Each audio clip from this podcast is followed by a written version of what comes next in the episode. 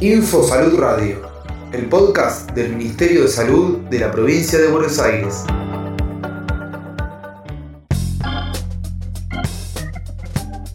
...29 de febrero...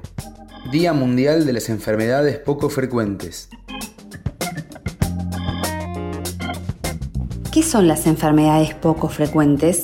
Las enfermedades poco frecuentes, EPF, son aquellas condiciones que están presentes en menos de una persona cada 2.000 habitantes.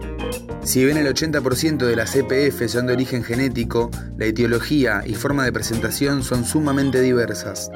¿Qué hacer en caso de sospechar presencia de una EPF? Si bien son más frecuentes en la edad pediátrica, cualquier persona a cualquier edad puede empezar a manifestar una enfermedad poco frecuente, pero debemos tenerlas en cuenta sobre todo ante cuadros de persistencia de síntomas que no encuentran un diagnóstico certero o cuando hay mala respuesta a los tratamientos. Ante la duda de tener una enfermedad poco frecuente, es importante consultar al equipo de salud lo antes posible. Paloma Brum, médica genetista del Programa Provincial de Enfermedades Poco Frecuentes. ¿Cómo se hace el diagnóstico de una EPF? Las EPF pueden presentarse con síntomas muy diversos, por lo que pueden ser sospechadas desde muchas especialidades como pediatría, clínica, neurología, endocrinología, cardiología. Esta sospecha clínica inicial se apoya luego en estudios complementarios de distinta complejidad a fin de orientar el diagnóstico definitivo. Estas condiciones pueden afectar varios órganos o sistemas y el abordaje debe ser interdisciplinario. La experiencia en este tipo de condiciones es heterogénea para los distintos equipos, por lo que el trabajo en red, involucrando a otras instituciones, es muy beneficioso para cortar el camino diagnóstico, articular opciones terapéuticas y enriquecer la experiencia de los equipos.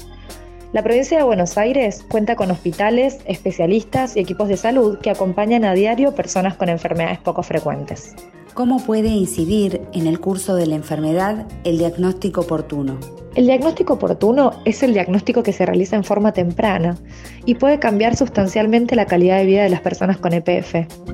Para algunas de estas enfermedades hay tratamientos farmacológicos específicos, pero para todas ellas existen herramientas terapéuticas y recomendaciones orientadas a mejorar el curso de la enfermedad. En el caso particular de las condiciones de origen genético, que pueden ser hereditarias y transmitirse de generación en generación, el asesoramiento es una herramienta muy importante para informar a la familia el riesgo de recurrencia y favorecer la toma de decisiones reproductivas informadas. ¿Qué estadísticas de EPF existen en la provincia de Buenos Aires? Si bien la prevalencia de cada EPF es baja, dado que hay descriptas más de 6.000 entidades, se estima que en la provincia de Buenos Aires hay aproximadamente 1,6 millones de personas que conviven con alguna EPF.